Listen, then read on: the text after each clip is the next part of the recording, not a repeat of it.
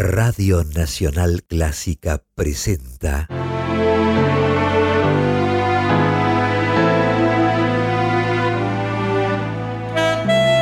Sonido con sentido. Idea y conducción, Luciano Grimberg.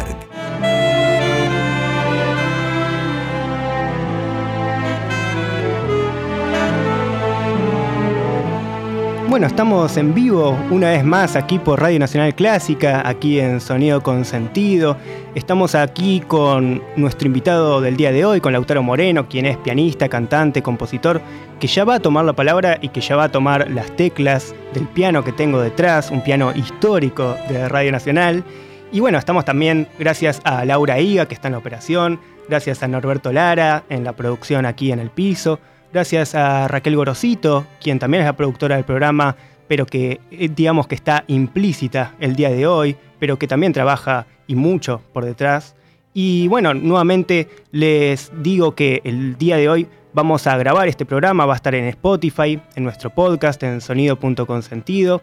Y también vamos a grabarlo en video, una novedad para el programa y para, creo que para Radio Nacional Clásica también es un poco una novedad, pero vamos a estar grabándolo a Lautaro Moreno mientras canta, mientras nos deleita con sus canciones, con sus composiciones. Y también vamos a estar escuchando un poco de su grupo, de, digamos, vamos a tener un poco de todo, vamos a tener un poco de folclore, un poco de jazz, un poco quizás de algo más clásico, eh, vamos a tener obras para piano solo, para trío, para cuarteto, para quinteto, para todo lo que venga. Y vamos a empezar un poco con, no con la música de Lautaro, porque eso tiene que venir de a poco, sino que vamos a empezar con quizás las raíces de su música, quizás con las raíces de sus gustos musicales, y uno de los padres quizás de, por qué se interesó, ya lo veremos cuando hablemos con él, eh, fue justamente Pat Metheny y su grupo, con Lyle Mays en el piano, y vamos a estar viendo cómo eh, la forma de componer que tenía Pat también influyó a Lautaro Moreno, un argentino muy, muy alejado de su época y geográficamente, pero igualmente que tiene mucho que ver. Así que vamos a escuchar Better Days Ahead, que sería algo así como mejores días vendrán por delante, mejores días por delante. Así que esperemos que eso sea así, de Pat Metheny Group.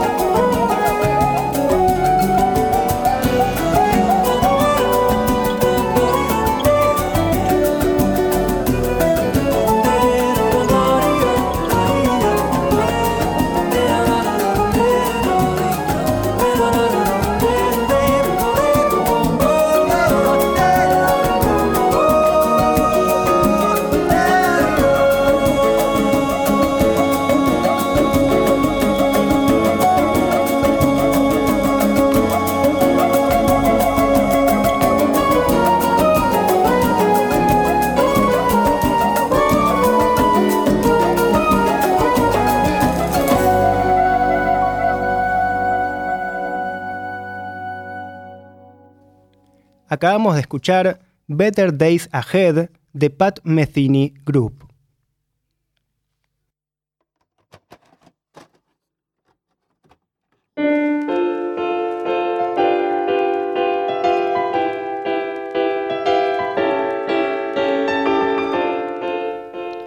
Bueno, estamos aquí todavía en vivo, en Sonido con Sentido. Les recuerdo a los oyentes que pueden escribirnos a nuestro WhatsApp al 15 53 35 53 67. Pueden enviarnos ahí sus comentarios, sus preguntas para el invitado de hoy, Lautaro. Y que, como creo haber dicho en el comienzo del programa, Lautaro es pianista, cantante, compositor, pero también le sumo a eso poeta, improvisador, creador, inspirador, exhalador también, porque si no, no podría respirar. Y es un músico que hace folclore, que hace jazz, que hace, bueno, clásico. Antes del programa eh, tocaba unas obras de Debussy alucinantes y muy difíciles. Y yo que también justo tocaba esa pieza, debo decir que la tocaba muy bien. y también, bueno, toca fusión, todo de una forma increíblemente suya, increíblemente personal. Eh, improvisa sobre lo propio, sobre lo ajeno, sobre el piano, que también, digamos, se lo apropia cuando toca. Y al fin y al cabo, digamos, el instrumento termina siendo el músico mismo, ¿no? Y eso es un poco Lautaro.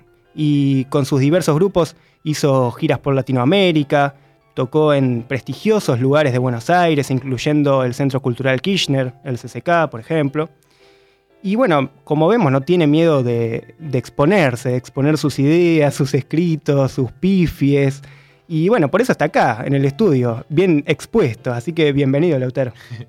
Muchas gracias, Lucho, por tus palabras y por la invitación. La verdad que un placer estar acá. Bueno, muchas gracias. ¿Y, tenés algo para decir acerca de lo que escuchamos recién de, Pat?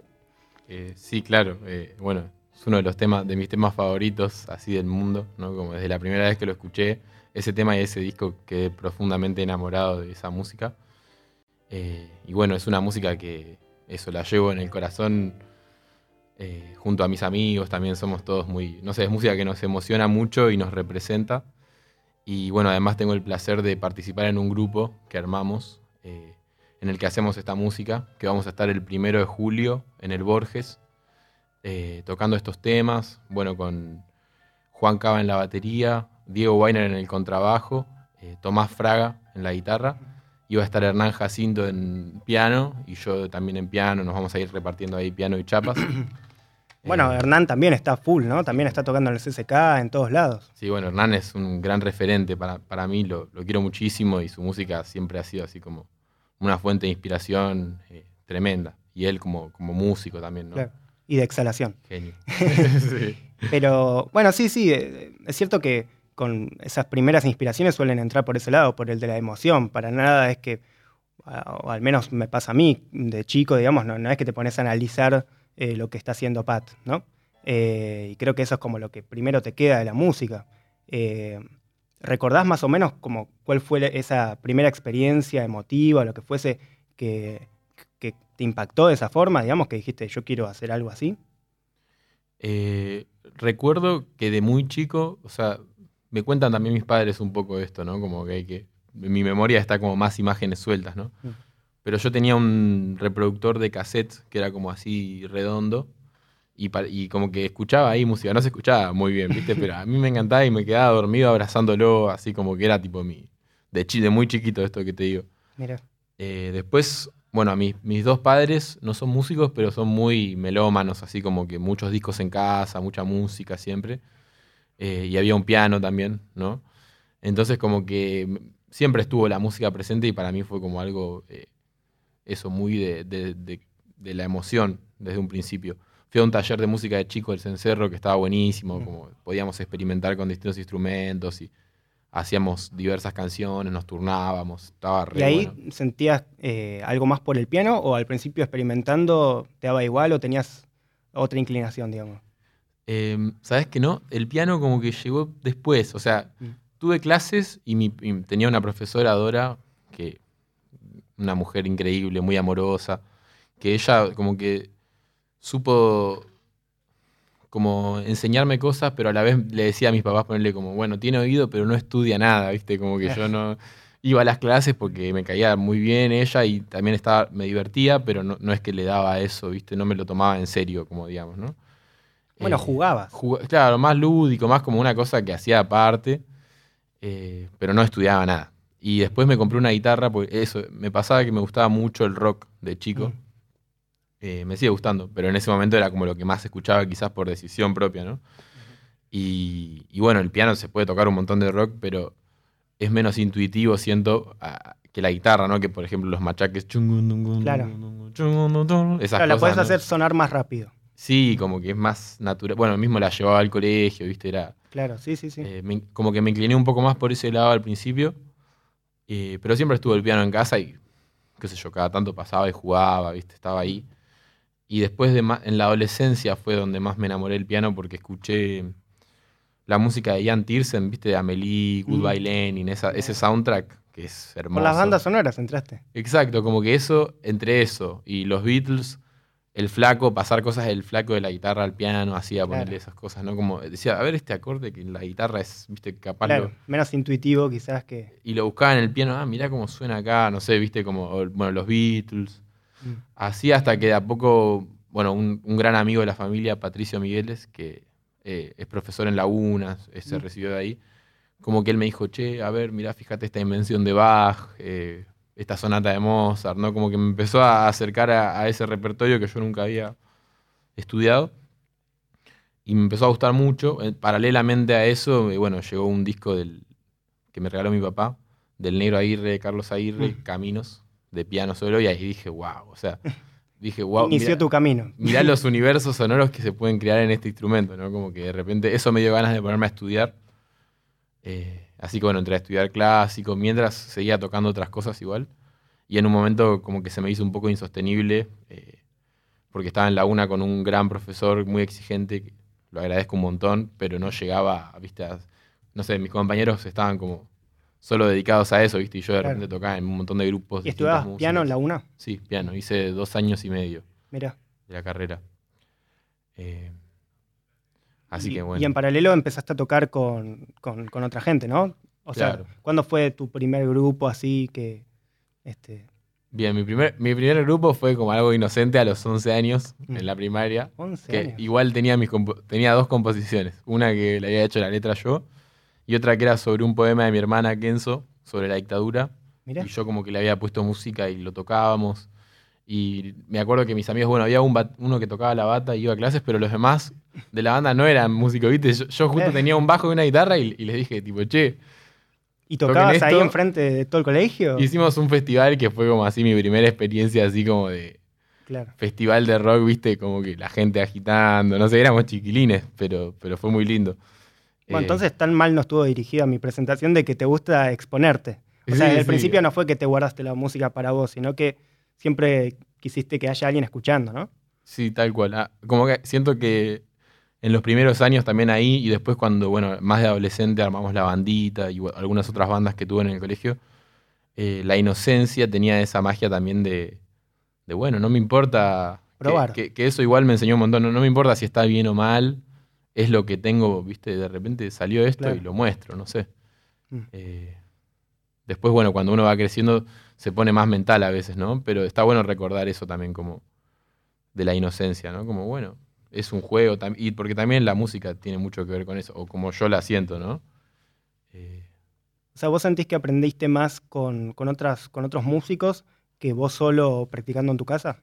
sí, o sea, las dos cosas fueron fundamentales, eh, son de hecho, ¿no? Ahora quizás me vendría bien sentarme un poco más en casa, todo el Claro. tiempo lo pienso porque estoy siempre tocando de acá para allá y se hace difícil encontrar la constancia, ¿no? En el estudio, Claro. que antes que no tocaba tanto, quizás tenía más tiempito en casa. Estudias en vivo, Este, básicamente. claro, ahora es muy de, viste, mi- sí, de hecho me río porque a veces estudio en el bondi, en el subte, viste, voy escuchando la música o a veces cuando no llegué ni siquiera a practicar nada y tengo que ir a tocar, me llevo una melódica en el subte, una flauta melódica y como que voy escuchando la música y tocando, no sé, las melodías que tengo que tocar, viste, Claro. para más o menos tenerlas en Sí, dedo. sí, sí. Eh, Bueno, eso es un, un clásico. Es un clásico urbano, además. eh, mal, muy de esta estar- ciudad, ¿no? De Claro, estar acá estar al en el palo. colectivo, al palo y, y estar practicando con, con el músculo de los dedos. Y bueno, tan urbano es que vamos a escuchar justamente el tema urbano. Este, a continuación del grupo, justamente de Lautaro Moreno, con quien estamos aquí en Radio Nacional Clásica. Eh, así que vamos a estar escuchando a un grupo que no solo tiene a Lautaro en el piano y que también en la voz y que también fue quien hizo la mayoría de las composiciones, sino que además tiene a Edu Gabriel en el bajo, un gran bajista, y también en la batería a Saya Cuenca. Eh, la verdad que es un trío fenomenal, así que espero que lo disfruten.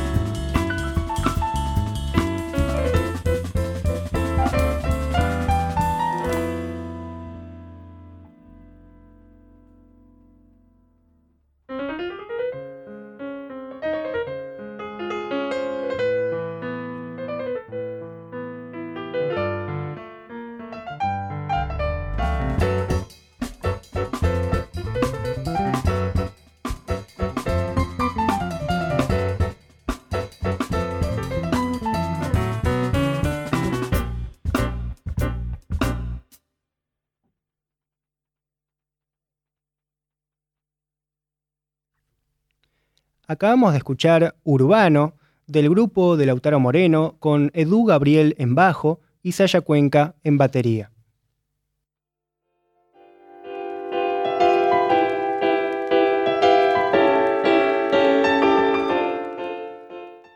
Sonido Consentido los invita a escribirles a través de su mail consentido.clásica.gmail.com y a enterarse de las novedades en sus redes. Twitter arroba s-consentido. Instagram sonido.consentido.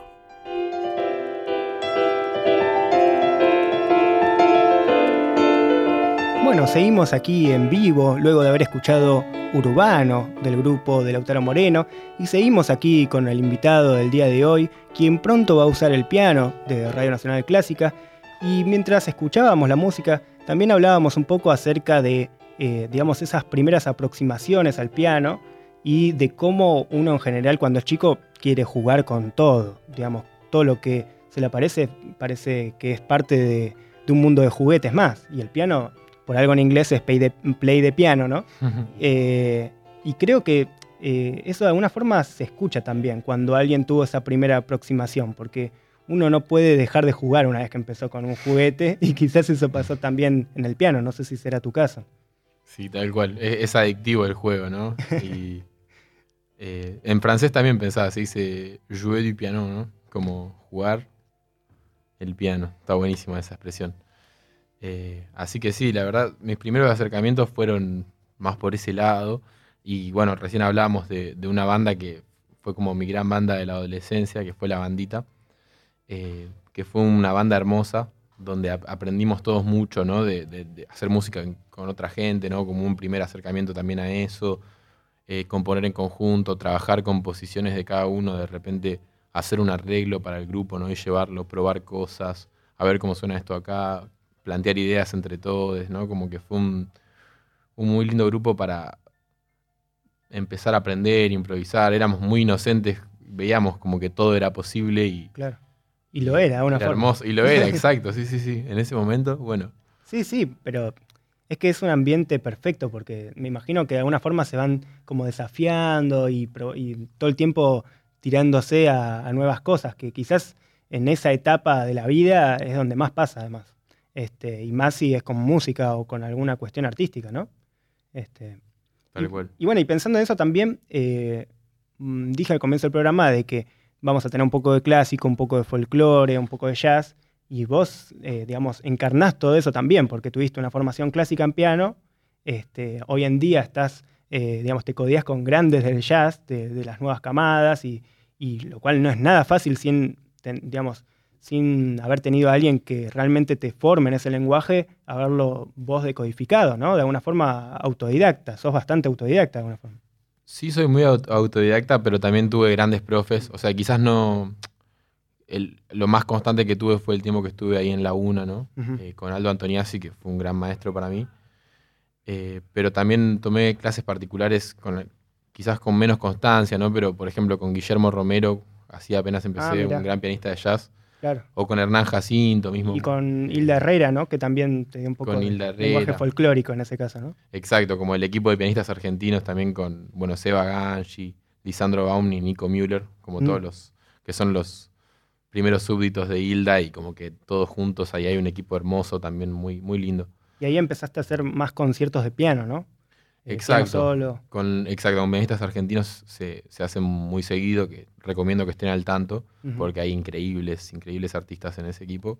Claro. Eh, se hacen muchos conciertos de piano solo y bueno, esta cosa de adaptar de repente grandes clásicos del folclore o del tango al, al piano solo, ¿no? Y como bueno, Hilda siempre hace hincapié, algo que a mí me resulta hermoso, en las letras, ¿no? Como no olvidarse de las letras, que a veces quizás cuando uno toca instrumental algo que tiene letra, claro. Puede llegar a no tenerlo tan en cuenta cuando es un factor fundamental, ¿no? y, a la en el piano también, porque tocas la nota y ya está. No, no, no, no tenés algo que puedas hacer después. Por ejemplo, cuando alguien en una letra eh, repite mucho una nota, eso es muy difícil de, trasladarlo al piano. Porque repetís una nota y quizás suena totalmente insípida. Eso mismo. Y si vos estás pensando en la letra, ya, ya de entrada solo pensar en las palabras, creo que cambia un montón la interpretación. Pero, por ejemplo, yo en, ahí en pianistas argentinos lo veía a la hora de hacer un arreglo, por ejemplo, no sé, de algún tema.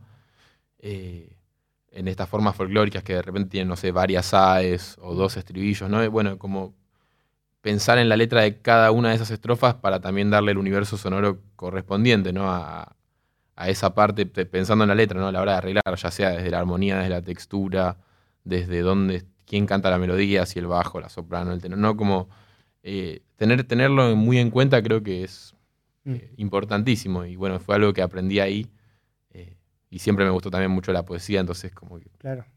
Y en esa época también hiciste muchos arreglos, ¿no? Mucha, mucha composición más formal quizás, ¿no? Sí, tal cual. Mm. Bueno, compuse un gato en su momento, como que está re bueno el, equipo porque te hacen de repente aprender sobre las formas folclóricas y la tradición. Eh, y no sé, quizás a, gente como yo que, que, llegó al folclore, pero a través quizás de cosas más modernas, ¿no? O sea, en casas, igual siempre, no sé, en casas se escuchó Atahualpa, por ejemplo, ¿no? Pero yo como llegué un poco más a esa música fue a través, bueno, del Negro Aguirre, a Caseca Trío, que me gustaba cuando era adolescente. Mm. Eh, entonces está buenísimo como también gracias a, personas como Hilda que nos traen eh, la tradición, nos traen, bueno, que, escuchar, ¿no? A dónde ir a las fuentes de las cosas, de esta música que quizás no está tan sistematizada en, internet y, ¿no? Como, claro. Sí, está bueno y también está bueno para poder salirse de eso. Eh, digamos, dije composición formal, pero me quedé pensando que no sé si hay composición formal e informal. Eh, digamos, es composición, no sé si hay otra, ¿no? Sí, sí. Este, pero bueno, y ahora eh, me gustaría que toques un tema que justamente me quedé pensando también si lo pensaste con letras, si lo pensaste con algún concepto, porque se llama Lloro Soplando y es un título que vale la pena analizar, me parece también. Sí, es, bueno, es una música que, le, que la compuse como muy inspirado y pensando en mi amiga Pilar Fowil, que toca en el grupo, grupo. Eh, bueno, que ella estaba en la bandita, también fue una, es una gran amiga con quien compartimos muchas cosas. Aprendí, aprendo mucho día a día con ella. Es una gran maestra de muchas cosas. Y, y bueno, el título un poco surgió porque cuando éramos más chicos, yo me acuerdo, en los ensayos de la bandita, de tratar de tocar la flauta y nada, como quizás en el piano uno, viste, muevo los dedos y puedo hacer ciertas cosas que cuando agarré la flauta yo quería tocar lo mismo que tocaba en el piano. Imposible, si vos no viste. Claro. Eh, no me sonaba, no me sonaba y fue como que, no sé, de chico le di así como, bueno, no sé, no, soy, no soy bueno para esto, ¿viste? ¿no? y en, un viaje que hicimos, que nos fuimos a tocar ahí al Festival de Jazz a la Calle con mi grupo, después nos quedamos unos días en Punta del Diablo en una casa eh, ahí en Uruguay. Y estaba Pili, estaba Saya también. Eh, la China Roldán. Ahí, bueno, estuvo hermoso. Y me acuerdo de ahí más tranquilo, agarrar la flauta, ¿viste? Y, Pili me dijo, bueno, quédate con, la cabeza solamente y tratar de sacarle sonido y fíjate, bueno. Entonces me puse a experimentar con eso hasta que de repente asomó un sonido, ¿no? Y cuando una vez que ya asomaba el sonido, la armé y estaban tocando ahí, guitarreando, ¿no? Y yo como que fui con la flauta y me sumé a jugar y de repente pude tocar, viste, como que se, podía, se me ocurrían melodías y las podía trasladar al, instrumento. Eh, y, como que sentí que pude expresarme un poco, ¿no? Y, fue así como tan emocionante que me puse a llorar, viste, como que eh, estaba tocando y en un momento, bueno, eh, me quebré. Y, bueno, por eso quedó lloro soplando. Hermoso. O sea que lloro por la tradición folclórica brasilera, digamos, pero también por, por ese momento. Claro, es como un jueguito de palabras. Y bueno, súper dedicado a Pilar, que eso es una maestra. Muy lindo.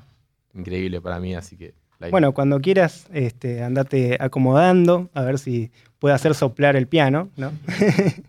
este, muy loco que además fue en una casa en Uruguay, me hizo acordar mucho a, a Cerú Girán, allí cuando se fueron a Brasil y empezaron también a experimentar y volvieron con la gracia de las capitales y nadie entendía de dónde lo habían sacado es como que siempre las bandas tienen un, relato similar. Este, y bueno, les recuerdo que antes de que escuchemos al autor Moreno, pueden mandarnos mensajes a nuestro WhatsApp al 15 53 35 53 67. Y por ejemplo, Romy de Saavedra nos dice: La mejor compañía para volver de la facultad es siempre tu programa. Hermosa entrevista como todas las otras. Bueno, muchísimas gracias, Romy de Saavedra. Muy, muy lindas palabras. Em, la verdad que muy agradecido de que sea también tu compañía. Y también tenemos aquí como acompañante a Lautaro Moreno y a su piano.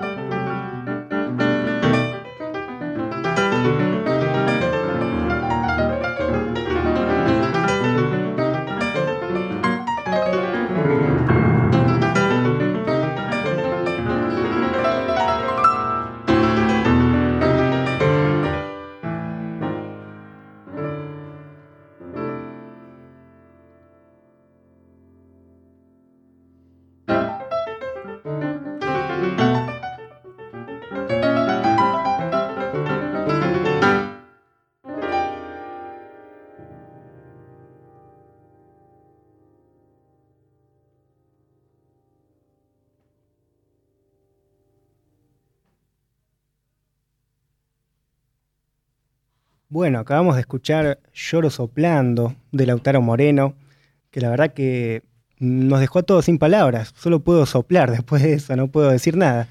Eh, espero que ustedes nos soplen también en nuestro WhatsApp al 1553 35 5367. Y a continuación vamos a escuchar una pieza de Carlos Aguirre, del negro Aguirre, como dijo Lautaro, quien ha sido inspiración para su forma de tocar, así que seguro que fue una gran inspiración. Y vamos a escuchar a continuación eh, Pampa del álbum Caminos, que creo que también cuenta una historia que esperemos sea tan buena como la que acaba de contar Lautaro.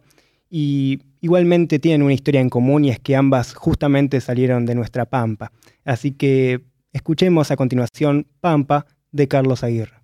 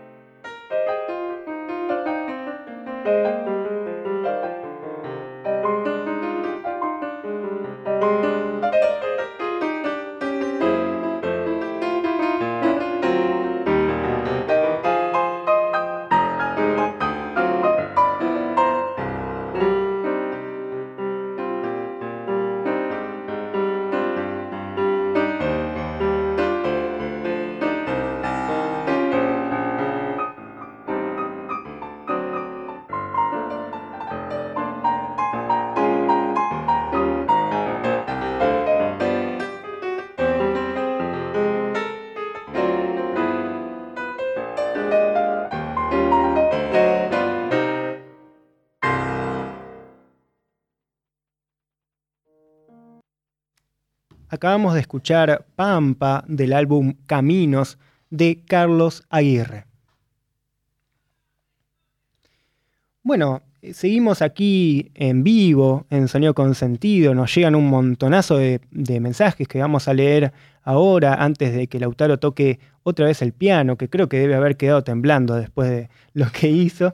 Y eh, bueno, espero no estar exagerando, ¿no? Pero, pero, pero bueno, a continuación, además de tocar el piano, va a cantar, cosa que también hace muy bien.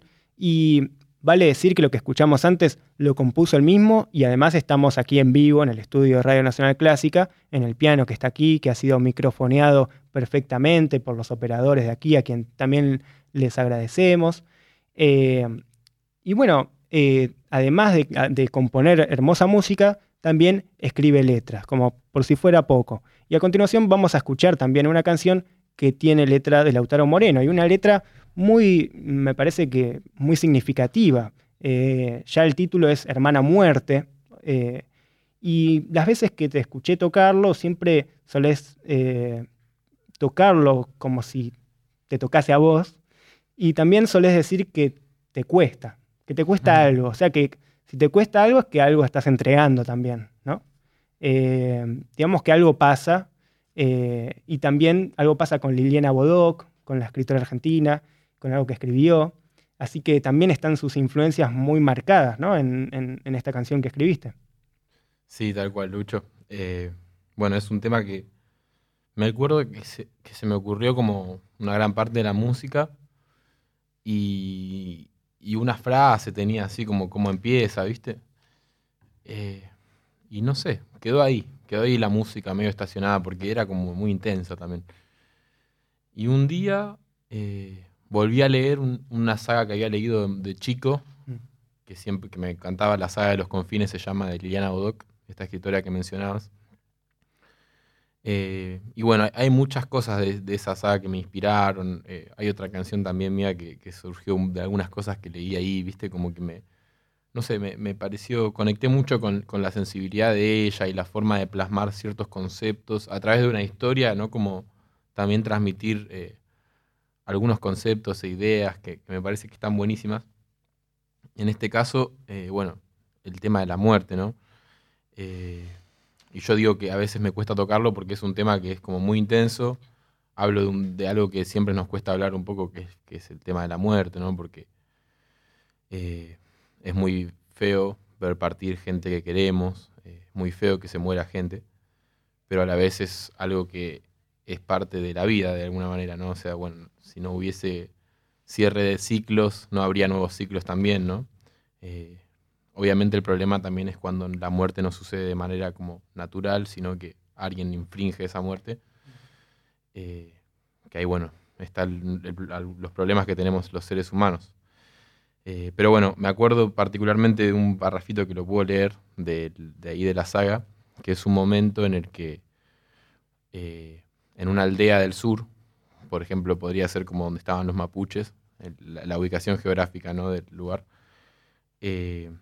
una anciana está hablando con su nieta, que es muy chiquita y muy inocente, eh, y le trata de explicar qué es la muerte y le trata de explicar también que ella en algún momento se va a morir. Mm. Y se pone muy, muy triste la, niña, y entonces ella le dice, se llama Vieja Kush, la anciana, y la niña se llama Wilkilen, y le dice, ven Wilkilen, siéntate a mi lado, voy a contarte de una que a partir de esta noche será mi hermana y compañera eterna. No te asustes cuando escuches su nombre, ni la culpes por hacer lo necesario. ¿Conoces a alguien a quien le agrade comer manzanas que pendan años y años de los árboles? Tampoco lo conozco yo. Y dime, ¿cómo nacerían manzanas nuevas si las que ya cumplieron con lo suyo no dejaran sitio en las ramas? ¿Quién le enseñaría a quién? La hermana muerte carga con una tarea que todos comprenden pero pocos perdonan. Sin ella, los hombres no mirarían al cielo en las noches claras, tampoco cantarían. Sin ella no existirían ni el suspiro ni el deseo. Sin ella, nadie en este mundo se ocuparía de ser feliz. Mm. Bueno, es un poco como una idea de la muerte y, la, y de la vida como vista al revés, ¿no? O de la muerte y la sombra vista al revés para nosotros, que la solemos ver quizás nosotros al revés. Eh, o sea, en vez de verlo desde el lado de la vida, lo vemos desde el lado de la muerte, nos ponemos en su lugar, ¿no? Algo así sería la idea. Exactamente. Y bueno, hay, hay un verso en la canción que dice, que está inspirado también en un libro que me mostró Pili, mm. de Juan Ross, un poeta. Eh, hermoso lo que escribe. Eh, no me acuerdo exacto del poema que me lo inspiró, ¿no? Pero lo, lo, que quedó un poco de esa lectura fue el último verso que dice, ¿por qué pensamos que es la luz quien muere y no la sombra la que nace? Mm. Como que él hace un juego, no me acuerdo exacto cómo, cómo lo mostraba él, pero me, despertó ese, verso, ¿no? Como eh, ver las cosas desde otra perspectiva también. Y cuesta, cuesta también, por ejemplo, a mí lo que me pasa con este tema un poco es que siento que estoy en una edad determinada y he visto partir gente que quiero, pero no, no, no, no, no puedo ponerme en el lugar, por ejemplo, de alguien más grande que ha visto partir a muchos de sus amigos, ¿no? Mucha eh, eh, de su familia. Bueno, es como. Eh, como que, bueno, eso, me genera como esta sensación de que me gusta pensarlo así y ese libro un poco me, despertó esa sensación. Pero bueno, a la vez después cuando las cosas suceden tenemos sentimientos y también son parte de mm. vivirlos, ¿no? Y, claro, sí, sí. Sentirlo como una hermana. Es linda ese. Sí, es lindo. Bueno, es que, claro, justamente vemos lo que la luz nos muestra, pero, nos muestra, pero también ponemos el foco en esas cosas porque la sombra esconde lo, mm. otro, ¿no? Claro. Eh, sí, sí, la verdad que eh, muy hermoso todo lo que contás. Eh, entonces, me imagino que, que, de alguna forma es algo íntimo por, tuyo porque es un sentimiento que, que te sale adentro y que lo quisiste expresar en música, lo cual no es fácil. Este, Así que bueno, a continuación vamos a escuchar Hermana Muerte. Eh, y aprovecho también para decir que nos están llegando mensajes a nuestro WhatsApp, que vuelvo a repetir, 15 53 35 53 67. Por ejemplo, Cristina de Rosario nos dice, gracias, lindo programa. Esta noche pude escucharte, que hacía mucho que no podía. Bueno, me parece que no ha sido casual que hayas elegido esta noche que estamos con Lautaro Moreno y que nos está a punto de tocar justamente una canción muy, muy personal y muy, muy hermosa. Yo la verdad que ya la escuché, así que un poco estoy spoileando. Pero bueno, también aquí Félix de Santelmo nos dice, muy buen programa, Lautaro Moreno, gran músico, gran sensibilidad, amo esa música, gracias por difundir. Abrazos. Bueno, no, la verdad que no, no este, digamos, no, no tengo ninguna virtud en difundir algo que ya es fácilmente difundible, digamos, por lo que es. Este, y un poco la idea de este programa es que sea un espacio para que músicos nuevos eh, o músicos no tan nuevos, pero que quizás no están eh, tan en el foco, tan en el foco de la luz o de la sombra, eh, nada, un poco se den a conocer y que lo escuchen nuevos públicos. Así que bueno, cuando quieras, Lautaro, podrás tocar y cantar Hermana Muerte.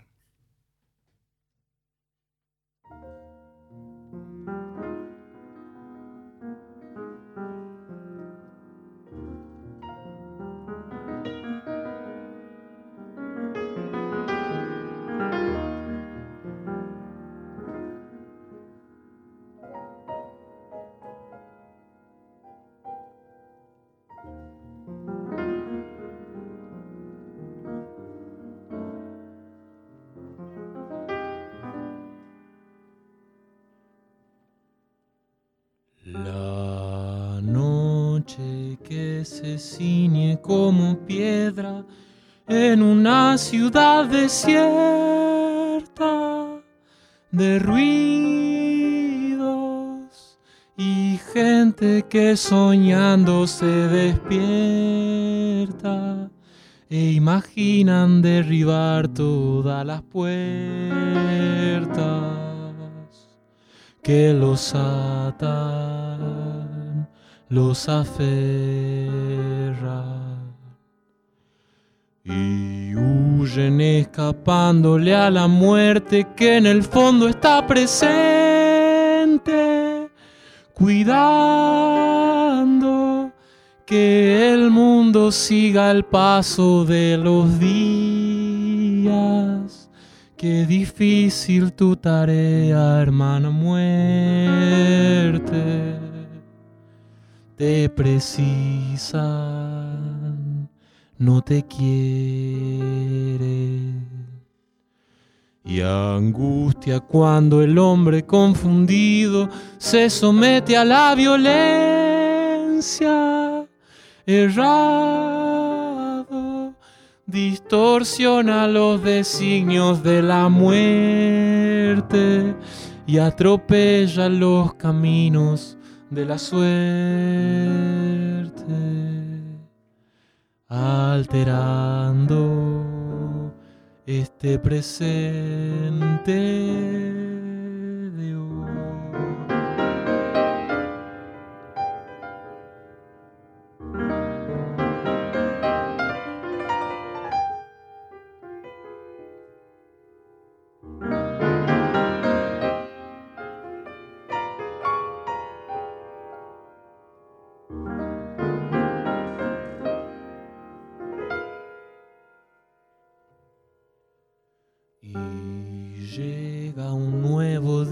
Se amanece en una ciudad repleta de mundos e historias que se cruzan sin saberse, almitas que se acercan sin conocerse, van trazando lazos fuertes Y el tiempo que transcurre implacable y con indicios no recuerda su marcha perpetua, inevitable pero incierta. nos apura y nos obliga a estar alertas. Y en el fondo no hay respuestas.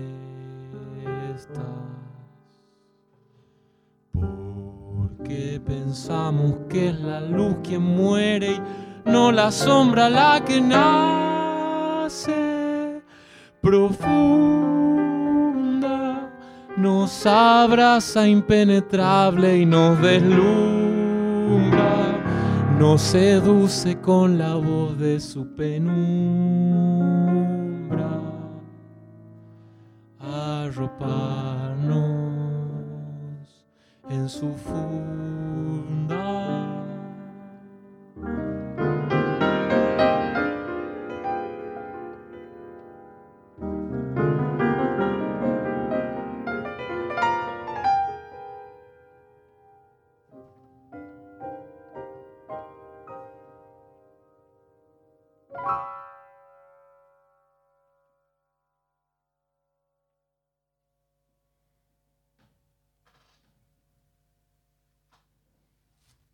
Acabamos de escuchar Hermana Muerte, letra y composición e interpretación de Lautaro Moreno en piano y voz, aquí en vivo en Radio Nacional Clásica.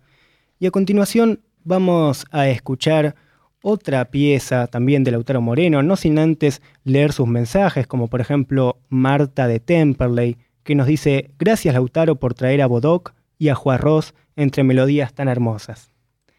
También aquí Elvio de Montserrat nos dice, excelente edición de sonidos con sentido, le puso el plural.